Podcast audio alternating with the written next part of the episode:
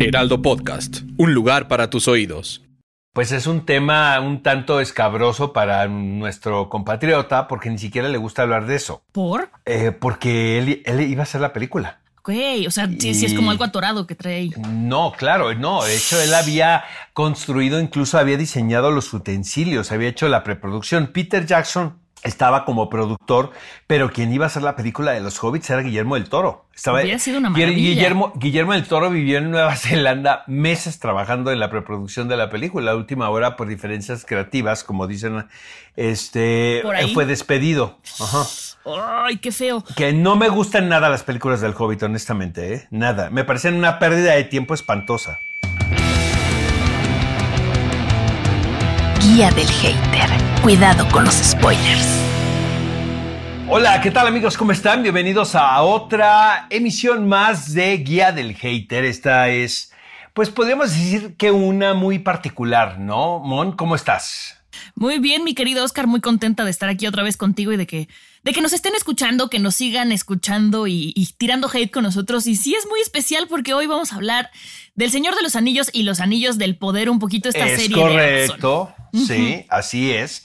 Este, pues si quieres empezamos, ¿no? Fíjate que tuve la oportunidad de ir hace muy poco tiempo a una de las premiers más espectaculares y con mejor gusto que he visto organizadas en los últimos años aquí en la Ciudad de México, que fue Los Anillos del Poder. Eh, fue en un lugar en el centro, eh, realmente estuvo muy bien organizado, eh, la puesta en escena estuvo realmente con, pues con muy buen gusto, ¿no? Es que de repente luego estas premiers se convierten en una especie de verbena, Circo. pero sí tengo que reconocer el trabajo que hizo el equipo de Amazon Prime, de verdad, este, muy bien hecho. Y lo más impresionante de esto, estaban los ejecutivos más importantes de Amazon Prime, pero fuera de eso estaba Juan Antonio Bayona, quien es eh, pues uno de los showrunners de, este, de esta serie que vamos a platicar en este programa. Y uno de los directores también, pues como más creativos podemos decir, es, eh, es un consentido de Guillermo del Toro también, ¿no? Es un geek de corazón y tuve la oportunidad también de platicar con Juan Antonio Bayona, quien es el director de Lo Imposible y del Orfanato, entre muchas cosas. Pero,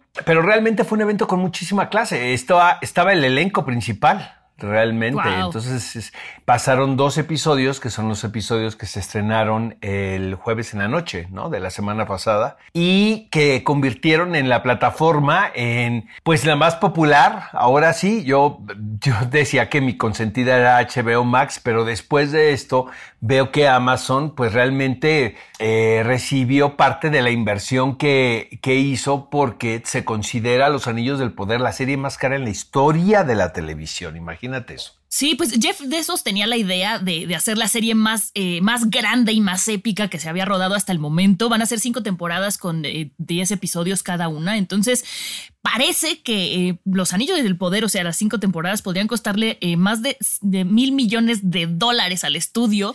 Ahora que la vimos, Oscar, digo, ya hablaremos de esto un poco más adelante, pero visualmente es hermosísima. Están cuidando todos los detalles. En esta primera temporada, nada más de la serie, se, se gastaron 462 millones de dólares. Es muchísimo. Es claro que lo que quieren es competir con, con lo que fue Game of Thrones y con lo que está ahorita, que es eh, House of the Dragon. Y a mí la verdad es que me parece divina la serie. O sea, visualmente hay una toma cenital que hacen del vestido de Galadriel que hasta tiene eh, hojitas cuando regresa, creo que es en el primer capítulo. Es hermoso. O sea, visualmente lo que están haciendo es una obra de arte. Vamos a platicar obviamente de qué nos parecieron estos dos primeros episodios que, que están ya en la plataforma amigos de Amazon Prime. Pero antes, pues hay que poner un poco el contexto, ¿no? De, de la serie. Sí. Es una serie que en particular no se basa en algún libro, ¿no? Determinado. Eh, obviamente, pues tiene como referente la trilogía de Peter Jackson del Señor de los Anillos. En su momento, para mí, la trilogía pues fue un antes y después en el cine fantástico, definitivamente. Más que como más que como anécdota o narrativa, porque desde mi punto de vista creo que hay mitos mucho más elaborados y, y que a mí, pues me, me, me tocan mucho más que otros. Eh, que El Señor de los Anillos. Yo la verdad, y lo digo abiertamente, pues nunca he sido como estos fans, ¿no? Eh, todos ortodoxos con respecto al, a los textos de Tolkien. Tolkien me parece una figura muy enigmática, ¿no? Me parece que es un escritor que raya en la genialidad, pero entre más leo de, eh, sobre él, de hecho hay una película biográfica de él, eh, pues era un caballero un caballero perfectamente estudiado, académico, mm, eh, brillante, digo, está de más decirlo, es como redundante, pero pues logró crear este mundo fantástico al que incluso las nuevas generaciones siguen ingresando con una facilidad porque yo creo que este tipo, como cualquier obra de arte, eh, pues no caduca. ¿sabes, Mon? Sí, no. Eh, en un principio, digo, siempre había habido la inquietud de llevar El Señor de los Anillos al cine se empezó a trabajar en el proyecto. Peter Jackson, un apasionado de la prosa de Tolkien, tenía el proyecto, pero eh, pues imagínate conseguir el financiamiento para hacer tres películas, porque las tres películas estaban proyectadas desde un principio. Harvey Weinstein, quien ahora por cierto está en la cárcel, le mandamos un fuerte abrazo y saludo porque seguro nos escucha la guía del hater, eh, quería hacer la película, era un momento donde él tenía muchísimo poder en la industria cinematográfica en el panorama internacional, no solamente en los Estados Unidos, y le dijo que él hacía la película siempre y cuando fuese una película nada más. No le importaba que la película durara tres horas, pero decía Harvey Weinstein, tiene que ser una película. Obviamente Peter Jackson rechaza eh, la oferta que le hace Harvey Weinstein a él y por su lado y con, en conjunto con, con sus productores, eh, logra conseguir el financiamiento para hacer las tres películas, que en aquel, digo, ahora es muy común el hacer estas producciones back to back, que tiene que, tienen que, tiene que ver, amigos, el concepto con el rodar toda la serie o toda la película y después dividirla en volúmenes, ¿no? O en, o en episodios o en tomos, como ustedes quieran llamar. Pero en ese entonces era una novedad, realmente. Yo creo que si lo hubieran grabado ahora, Oscar, sería serie. O sea, si hubieran hecho El Señor de los Anillos ahora que ya están de moda las series, igual Harry Potter lo hubieran hecho serie. Sí, eh, yo, yo tengo. Yo tengo la inquietud que en un futuro vamos a ver la serie El Señor de los Anillos, fíjate. Este, sí, se han comprado por ahí los derechos ya a nivel universal. Creo que no son de Amazon precisamente, pero yo se tienen que esperar algunos años para, para convertirla en un serial que seguramente va a ser un trancazo. No los tiene Amazon en este momento. Tiene cierta parte de la propiedad. Sí. Eh, There's never been a faster or easier way to start your weight loss journey than with PlushCare. PlushCare accepts most insurance plans and gives you online access to board-certified physicians who can prescribe FDA-approved weight loss medications like Wigovi and Zepbound for those who qualify. Take charge of your health and speak with a board-certified physician about a weight loss plan that's right for you. Get started today at plushcare.com slash weight loss. That's plushcare.com slash weight loss. plushcare.com slash weight loss. Em, de personajes y del universo de Tolkien, pero no el hacer el Señor de los Anillos tal cual, ¿no? Como lo hizo Peter Jackson. Eh, recuerdo perfectamente un festival de Cannes, creo que lo platiqué en este podcast, si no fue en el otro, pero eh, eh, olvídate de la sección oficial. El boleto más codiciado era para ver 25 minutos de pietaje de la primera entrega del Señor de los Anillos. Y bueno, o sea, te llegaba la invitación en ese entonces hasta física. Creo que te llegaba la invitación al hotel donde estabas hospedado. Qué bonito. Bueno, yo no le dije absolutamente a nadie para que no se me fuera a cebar el asunto. Ajá. Y pues, la cita fue en un cine como a las 10 de la mañana, 11 de la mañana. Y yo recuerdo que, bueno, estaba toda la gente como muy emocionada porque nadie habíamos visto nada, o sea, ni siquiera una fotografía. Estoy hablando eh, de un momento donde la era del Internet pues apenas estaba empezando a tener como su auge, pero no era pues el canal de comunicación que es hoy en día. ¿Cómo ha afectado eso, no, Oscar? Que ahora nos enteramos de todo antes de que salga y antes era el misterio, que era, era rico el pues, misterio. Ah, pero yo creo que cambian las estrategias. También. Más que nada, o sea, no creo que esté para bien o para mal, sino simplemente es distinto. Pero lo que yo recuerdo que cuando yo llegué, llegó Harvey Weinstein también a ver los 20 minutos tan esperados. Y bueno, comenta la leyenda urbana que llegó el productor con la lata, porque la, la proyectaron en 35 milímetros, no la proyectaron en, en, en digital. Y después de los 25 minutos, la gente aplaudió como si hubiera visto una película en la sección oficial. Y el productor empezó a llorar, estaba en la cabina en conjunto con el proyeccionista. Entonces se cuenta como esa anécdota y era, y recuerdo perfecto, que era como una especie de collage de escenas de la primera entrega y había la secuencia de la persecución de Gandalf donde venía con todo, con todos estos personajes por las cuevas. Esa sí la dejaron completa y la gente aplaudía. Yo creo que el, el, gran valor de las primeras tres películas, Mon, es el ver el avance hasta dónde puede llegar el diseño digital. ¿Sabes? O sea, digo, ahora estamos acostumbrados obviamente a, a, todo eso, pero en ese momento no. Era, siento que fue eh, un ejercicio de narrativa bien interesante porque condensar eh, la novela en tres películas incluso es muy complicado. Sí. Eh, hay ciertas cosas que son muy fieles a la novela, otras no tanto. Pues siempre, pues los, no, los tradicionales, pues criticaron, ¿no? Que no se respetó del todo la, la novela original, pero es de las adaptaciones menos criticadas que yo he escuchado. O sea, por ejemplo, yo ya lo hablaremos más adelante. Odio Harry Potter porque la adaptación que hicieron al cine me parece horrorosa.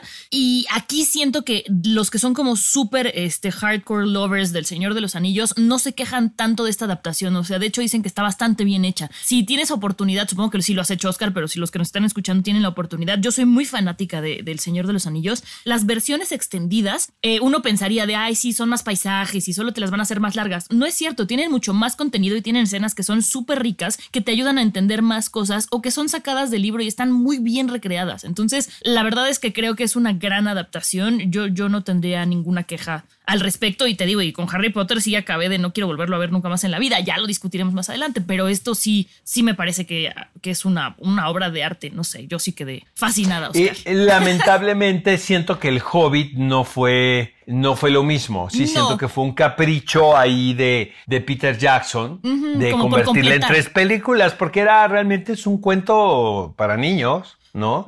Que se pudo haber hecho fácilmente en una película. Yo siempre me he imaginado que pudo haber hecho Guillermo del Toro al respecto y de hecho pues es un tema un tanto escabroso para nuestro compatriota porque ni siquiera le gusta hablar de eso. ¿Por? Eh, porque él, él, iba a hacer la película. Ok, o sea, si es como algo atorado que trae ahí. No, claro, no. De hecho, él había construido, incluso había diseñado los utensilios, había hecho la preproducción. Peter Jackson estaba como productor, pero quien iba a hacer la película de los hobbits era Guillermo del Toro. Estaba, sido una maravilla. Guillermo, Guillermo del Toro vivió en Nueva Zelanda meses trabajando en la preproducción de la película. La última hora, por diferencias creativas, como dicen, este, fue despedido. Ajá.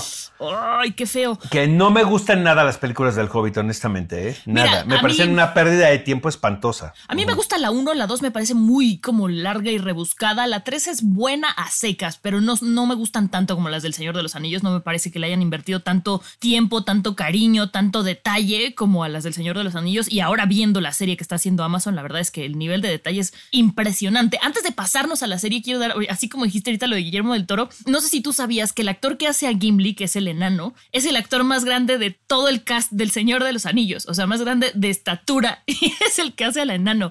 A mí me parece un, dato muy simpático. Y otro de los que me gusta mucho es que Orlando Bloom se enteró que se había quedado con el papel de Legolas en El Señor de los Anillos eh, dos días después de graduarse de la universidad donde estudió actuación él, que si no me equivoco es Judy Hall School of Music and Drama. Entonces imagínate salir de la escuela y quedarte con ese papel. Sí se ve un Orlando Bloom más tímido, pero creo que funciona muy bien para Legolas, para el personaje lo hace muy bien. Entonces son dos datos que a mí me gusta mucho platicar cuando hablamos del Señor de los Anillos, porque Siento que no mucha gente los conoce y son muy interesantes. Pero ahora, si pasamos ahora sí ya a los anillos del poder, Oscar, a ver, ¿a ti qué te pareció? Yo sé que no eres tan fanático, pero ¿te gustó, no te gustó? ¿La vas a seguir viendo? Mira, eh, eh, tengo muchos amigos que son así los más seguidores y los más este, celosos de, la, de las obras de Tolkien. Y en general veo que hay, eh, que les place que es una extensión del universo de Tolkien muy bien adaptado. Eh, según ellos, no hay mucha traición en el asunto con respecto a las historias, aunque hay muchas historias que están sacadas de la manga. Ah, claro. Realmente son nuevas líneas eh, argumentales, no las habíamos visto. Había como vestigios en ciertas, en ciertas novelas, ¿no? De lo que pudo haber sucedido en la era que se está contando esta historia. Eh, lo que sí creo que me parecieron los dos primeros episodios muy aburridos, honestamente. Siento que el primero siempre es muy complicado de Ajá. cualquier serie porque es la presentación de los personajes, aun y cuando ya tenemos referencias, ¿no? De, Ajá. de- de- de ciertos personajes en algunas otras versiones, pero sí me pareció aburridísimo el primero, salvo, sí, salvo el prólogo, que me pareció que era, estuvo espléndidamente realizado, la primera parte, y el desenlace. ¿no? Que es la llegada del meteorito, que hay muchas versiones de que quien llegó en el meteorito que puede ser Gandalf, incluso, incluso ¿no? Eso es lo que he leído. Yo creo, yo creería más bien que es el mago este que es druida. Este, ahorita no me acuerdo de su nombre, no lo tengo en la, punta de la lengua. Pero, a ver, puedo entender que la gente que no es tan fanática del Señor de los Anillos sienta que es una serie lenta, porque sí es una serie eh, que lleva un ritmo diferente a lo que estamos acostumbrados. Sobre todo si lo comparamos con House of Dragon o con otras cosas que estamos viendo simultáneamente. A mí me parece que es muy Ay, me voy a poner cursi, pero me parece que es muy poético como lo plantean. Entonces necesita llevar su propio ritmo y necesita llevar su propia cadencia, que yo creo que está muy bien logrado. Lo único que yo sí dije, a ver, es cuando de repente en la casa de la humana esta sale un orco del piso y dice, mañana nos vamos con los elfos. Güey, mañana acaba de salir un orco del piso de tu casa, te vas ahorita corriendo, no te esperas al día siguiente. Ahí sí fue cuando yo dije, ok, eh, sí se están dando demasiado el tiempo de hacer las cosas, pero hay tanto detalle, Oscar, que a mí no me pareció aburrido. Insisto, yo soy muy fanática también de la franquicia entonces eh, disfruté mucho hacerlo. Y otra cosa que, que, quería comentar, digo, aprovechando que venimos de toda esta cosa de eh, Dungeons and Dragons por Stranger Things, los de la franquicia de, Dungeons and Dragons, que se llaman Wizards, Wizards of the Coast, trataron de comprar hace muchos años los derechos del Señor de los Anillos para poder utilizar sus personajes y sus razas, pero les dijeron que nanáis. Entonces, por eso pasa que en El Señor de los Anillos están los hobbits y en Dungeons and Dragons están los halflings, o sea, que son como las personas enanas, pero en realidad es lo mismo. Entonces, cuando yo le estaba viendo, decía, ¿cómo hubiera sido si Dungeons and Dragons si hubiera comprado la franquicia El Señor de los Anillos? Y ya me empecé a viajar por otras cosas, pero bueno, era también un dato curioso que quería compartirles porque como fanática de las dos cosas, me parece interesante. Ahora, me gusta mucho cómo están abordando el personaje de Galadriel, todo el peso que le Claro. están dando. Sabemos que es un personaje muy importante y algo que se siente rico en esta época donde todos tratan de sorprendernos y matar a nuestros personajes favoritos es saber que la pueden poner en la situación que sea, pero que va a sobrevivir. Entonces, eso a mí me dio mucha paz a la hora de ver la serie, ¿no? Como de, de, me dio la oportunidad de disfrutarla. También a mí sí me pasó que dije que bueno que son dos episodios porque acabó el primero e inmediatamente vi el segundo. Y si hubiera habido un tercero, inmediatamente hubiera visto un tercero, aunque duraran lo que duraran. La verdad es que yo sí la estoy, la estoy gozando como niña chiquita, Oscar. Me siento como en dulcería. Así. No, qué bueno, la verdad me da mucho gusto. A mí la verdad sí me pareció el primer episodio más largo que leer El Quijote de pie bajo el sol, o sea. No manches, Oscar, sí, no. Sí, sí, sí. De repente mira, o sea, como los valores de producción, o sea, los, lo, los logras detectar, o sea, sí se ve que es una serie que está muy bien invertida. Obviamente no tiene los valores de las películas, pero pues eso es lógico. Estamos viendo un programa de televisión uh -huh. y pues tienen que de alguna manera invertir, ¿no? Lo que sus, sus valores de, de eh, que pueden hacerlo en, en, el aspecto de producción a lo largo de la serie de los 10 episodios, que es la primera temporada. Entonces, no pueden quemarse todo el cartucho en el primero y en el segundo. Claro. Te digo, el prólogo me pareció bien interesante, pero después me pareció muy aburrido. Eh, obviamente, lo que es increíble es el personaje de Galadriel. Me parece que está perfectamente casteado. Es Morphy Clark, es la actriz, quien por cierto estuvo aquí en México. Y fíjate que a mí no me encanta eh, cómo lo hace ella, ¿eh? O sea, está bien, funciona, sí. pero no me acaba de convencer. Siento que de repente, creo, de repente es demasiado creo seria. que Creo que ahora es, sí estamos eh, divididos en opinión.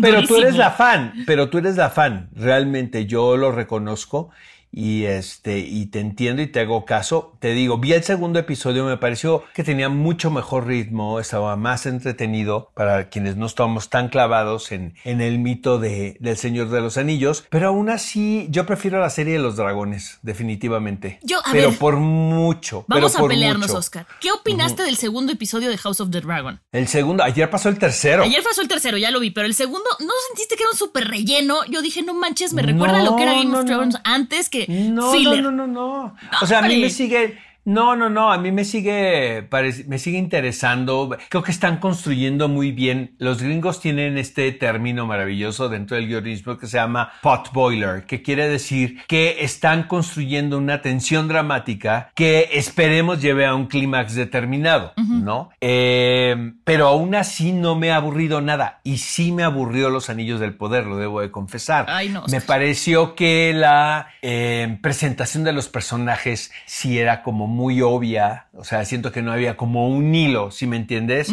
que fuese eh, uno tras otro. Yo te quiero preguntar algo porque hay una polémica muy grande en redes sociales con respecto a la cuota de inclusión, porque los textos de Tolkien, digo, yo no he leído las novelas, eh, mencionan otro aspecto físico con respecto a los personajes que estamos viendo. ¿Tú qué piensas en esto? Híjole, no me acuerdo, la verdad, del aspecto físico. No, pero no, a lo que voy, Mon, es que se cambia la raza de muchos y el color de piel de muchos de los personajes que estamos viendo. que, que, la descripción de los universos de Tolkien no, lo permitiría. Sí, yo creo que es, es, una manera de adaptarlo a lo que estamos viviendo ahorita. La verdad es que a mí no me brincó tanto. O sea, sí entiendo que se pueden referir sobre todo al elfo principal. Ahorita no recuerdo su nombre tampoco. Pero no, no es un tema que me haya brincado. Sí entiendo que los elfos tienen que ser como esta cosa aria, diría Hitler. Pero no me, no me, no me molesta. Entiendo. Mother's Day is around the corner. Find the perfect gift for the mom in your life with a stunning piece of jewelry from Blue Nile. From timeless pearls to dazzling gemstones, Blue Nile has something she'll adore. Need it fast? Most items can ship overnight. Plus, enjoy guaranteed free shipping and returns. Don't miss our special Mother's Day deals. Save big on the season's most beautiful trends. For a limited time, get up to 50% off by going to BlueNile.com. That's BlueNile.com. Hey, I'm Ryan Reynolds. At Mint Mobile, we like to do the opposite of what Big Wireless does. They charge you a lot we charge you a little. So naturally, when they announced they'd be raising their prices due to inflation, we decided to deflate our prices due to not hating you. That's right. We're cutting the price of Mint Unlimited from $30 a month to just $15 a month. Give it a try at mintmobile.com slash switch. $45 upfront for three months plus taxes and fees. Promote for new customers for limited time. Unlimited more than 40 gigabytes per month. Slows. Full terms at mintmobile.com. que tenemos que adaptarnos al mundo que estamos viviendo y me parece una adaptación bastante más sensata a lo que está haciendo Disney, por ejemplo, con La Sirenita, que ya lo hablaremos más adelante, ¿no? O a lo que hizo Amazon con La Cenicienta. Si ya vas a poner un final en el que Cenicienta decide que no se casa y el príncipe la sigue por el mundo, pues haz tu propia historia, no abuses de los clásicos. Pero en este caso siento que es una cosa muy fina al hacerlo de esta manera. Ahora, si hablamos de personajes de color, me gusta mucho más cómo incluyeron en House of the Dragon a estos personajes que son de color pero con pelo blanco. Híjole, son hermosísimos. Sí, el personaje al que te refieres de los Anillos del Poder es Arondir. Ah, Está interpretado por Ismael Cruz Córdoba, quien por cierto, pues habla perfectamente español. Este, simpatiquísimo el actor. Bueno, todo el reparto que vino a México, debo decir, que venía en la mejor disposición. Pues es que estás estrenando eso, Oscar. También es como emocionado. Hubo una fiesta después de la presentación de los dos episodios y parece que, agarraron, ahora sí que agarraron el reventón, el reparto completo, pero no, fíjate que no. Eh, vi los capítulos y me regresé a casa porque tengo mucho trabajo, pero ah.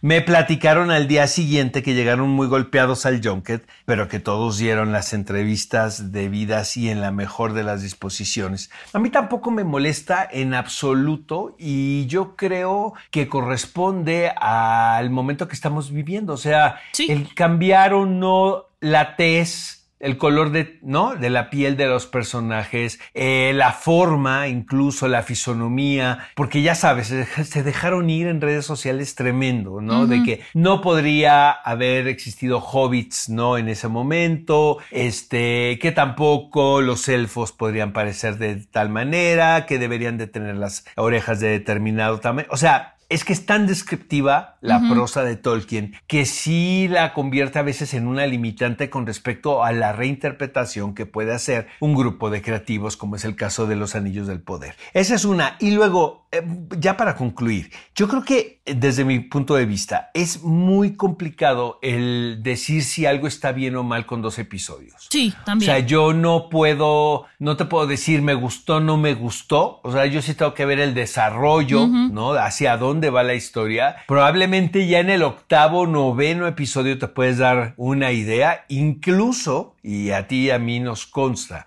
que en el último capítulo le pueden dar una vuelta de tuerca al asunto y la cosa cambia tremendamente. Te das Sí. cuenta que los escritores habían preparado pues una trampa para el espectador desde ti- un principio cuando es inteligente. Dime. Claro, a ti y a mí nos ha pasado que de repente decimos, ¿no? De esta serie está buenísima porque vimos el primer capítulo y luego decimos, oigan, nos desdecimos porque ya vimos más de la mitad y esto parece que no va a ningún lado. Entonces sí, definitivamente, lo que yo sí creo que va a conservar los Anillos del Poder es la estética, que eso es de lo que a mí más me está gustando. Es- eh, Hay sí, que ver- tienes razón. Hay que ver la historia porque, bueno, sabemos que el enemigo de la Tierra Media es Sauron. Sauron no va a aparecer en esta primera temporada, parece que más adelante sí. El que sí va a aparecer en esta es Adar, que es un elfo que está corrupto, bueno, que lo corrompieron y que es el que guía como al, al grupo de orcos eh, de, de- de- de- de Sauron en esta primera temporada. La, la imagen de Adar, porque todavía no lo hemos visto, se ve bastante prometedora, el actor se ve muy bien, hay que ver si cumple, ¿no? Porque, insisto, como tú dices, ahorita todo está muy bonito, ahorita estamos en la etapa de la luna de miel, hay que ver qué pasa ya que avance el matrimonio con esta serie. Fíjate que yo creo que uno de los logros también dentro de este de esta producción es el reparto. Está Sí. Benjamin Walker, a quien yo he visto en teatro y es estuvo en American Psycho, por ejemplo, y realmente es un espléndido espléndido actor. Aquí interpreta al rey Gil Galad y este quien pertenece a la comunidad de los elfos. Sí es, la verdad es muy diverso el elenco y este, pero a mí no me no me molestó en absoluto. A lo mejor es porque no soy este celoso guardador, ¿no? Del legado de Tolkien, que no permite que se haga algún cambio. Pero sí creo que eh, Amazon lo hizo muy bien con respecto al lanzamiento de la serie. Fue todo un suceso. Creo que ellos postearon ya, ¿no? Una cifra oficial que, fue- que ya hay 25, ellos tienen constancia de 25 millones de espectadores de la serie, lo Y- cual la convierte definitivamente en el éxito más importante de la plataforma. Sí, ¿no? 25 millones y tengo entendido que en el primer fin de semana, ¿no? Eh, o sea, además no es como, a ver, aquí tenemos el dato, dice 25 millones eh, de, de, de viewers a nivel global en las primeras 24 horas, o sea, sí es en el día de lanzamiento. Exacto, que esto fue el jueves en la noche. Exactamente. Sí, sí, la pues verdad es que yo la felicidades, felicidades a los amigos de Amazon. Pero sí, yo sigo siendo eh, ahora sí equipo de la Casa del Dragón, con todo respeto, mi querida Mon. Sí. Híjole, yo tienen que corregir. El tercer episodio me gustó más, pero el segundo sí dije, ay, perdí una hora de mi vida que pude haber trapeado. Así, así de gacho sentí el Yo segundo. no, yo no, yo a mí la verdad me divirtió muchísimo. La verdad estoy muy entretenido con lo que estoy, con lo que estoy viendo. Creo que la, eh, siento ahora que la complejidad de los personajes es mucho más interesante. Lo que está haciendo Matt Smith, que todos sabemos, Está ¿no? De lo que es capaz como histrión, es que es un antagonista realmente encantador para el espectador. O sea, tú como audiencia estás de del lado de quien podría ser el gran villano, ¿no? O la contraparte de la, de la princesa próximamente reina, ¿no? Que va a interpretar Emma Darcy, ¿no? Que ya queremos que llegue Emma Darcy, por favor, a ese personaje. Esa, creo que es a, la, es a la mitad donde hay un, hay un paso del Paso tiempo, tiempo. ¿no? Oye, de 10 años. Eso sí, exactamente. en House of the Dragon, qué rápido está pasando el tiempo, ¿eh? De repente es como, sí, ya pasaron seis meses y yo, wow, y ya el príncipe tiene dos años y yo, ¿en qué momento se casaron? Este, pero también está bien para que no se haga pesada, pero sí, yo digo, ay, como que estamos volando. Pero bueno, Hay bebés ya por ahí. Este, me, me encanta la niña, ¿eh? Que está haciendo a la princesa. Qué gran actriz es, porque sí le crees absolutamente como este viaje, ¿no? Que está viviendo ella y donde se está dando cuenta de lo que, de lo que viene en el futuro. sí, Antes de terminar, quiero decirte, mi querida Mon, que en HBO Max podemos encontrar la miniserie documental sobre Army Hammer. Es tan mala, la verdad, que antes de terminar este podcast quiero advertir a las personas que nos están escuchando que la eviten. Es realmente eh, de una manufactura sensacionalista, independientemente si ustedes están eh, defendiendo al actor o le están acusando o están de acuerdo o no están de acuerdo, la frivolidad con la que tocan el tema me parece escandaloso. Eh, tiene que ver un poco y corresponde desde mi punto de vista cómo, cómo estamos viviendo las redes sociales. Estamos condenando a la gente. No estoy diciendo con esto que sea una víctima, ¿eh? Army Hammer, pero de repente están haciendo una serie sobre la historia de su familia. O sea, su abuelo, su bisabuelo, abuelo, padre no. Y luego de repente dices, pues no, ¿qué culpa tiene este hombre? Medio están insinuando que esta, esta actitud y esta conducta que pueda tener Armie Hammer puede venir, venir de una información genética, lo cual me parece tan grave. No estoy diciendo que pueda, pueda haber alguna razón en la, en, en, la tesis que están proponiendo. Sin embargo, lo están tratando de una manera muy frívola. Entonces, compruébenlo. ¿Saben? La produjo Discovery eh, originalmente, pero ya sabes, con esta fusión que están haciendo muy extraña. Eh, la podemos ver aquí en México a través de HBO Max. Es la miniserie de Army Hammer eh, y su dinastía podemos decirlo así. Eh, pudo haber sido una historia documental muy interesante y, por ejemplo, eh, está el caso de Casés eh, Vallarta, el documental que está en Netflix, el cual recomiendo muchísimo. Este, y es la otra cara de la moneda, ¿no? Cuando hay realmente un trabajo de investigación o no lo hay. Entonces, bueno, quería hacer este comentario antes de terminar este podcast. Entonces no la vemos, Oscar, nos la ahorramos. No, yo les digo que no, la verdad. Mejor nos ponemos a ver las, las películas extendidas del Señor de los Anillos. Yo sigo con Correcto. Mi tema. Pero bueno, manifiéstense en redes sociales, digan si son Team Oscar o Team Montse, qué serie les está gustando más y por qué. Acuérdense que leemos todas sus opiniones y a veces los pelamos, a veces no los pelamos. No es cierto, siempre los pelamos, pero díganos qué team son. Acuérdense que nos pueden escuchar en un episodio nuevo cada jueves en Spotify, Apple Podcast y Amazon Music. Los lunes tenemos nuestros episodios especiales. La semana que entra tenemos un episodio especial.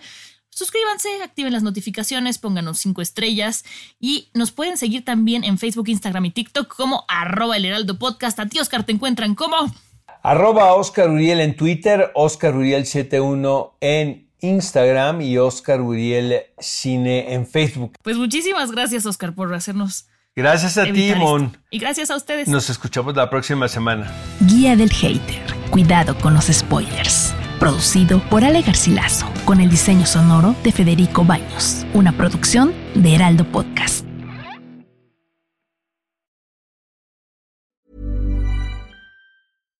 If you're looking for plump lips that last, you need to know about Juvederm lip fillers. With Juvederm Volbella XC and Juvederm Ultra XC, your lip look, whether it's subtle or bold, can last up to one full year with optimal treatment and no additional maintenance. Find a licensed specialist and see if it's right for you at Juvederm.com today. That's J U V E D E R M.com. Add fullness to lips in adults over 21 with Juvederm Volbella XC or Juvederm Ultra XC. Do not use if you have severe allergies or a history of severe allergic reactions, or if you're you're allergic to lidocaine or the proteins used in Juvederm. Tell your doctor if you have a history of scarring or taking medicines that decrease the body's immune response or that can prolong bleeding. Common side effects include injection site redness, swelling, pain, tenderness, firmness, lumps, bumps, bruising, discoloration, or itching. As with all fillers, there's a rare risk of unintentional injection into a blood vessel, which can cause vision abnormalities, blindness, stroke, temporary scabs, or scarring. For full important safety information, visit juvederm.com.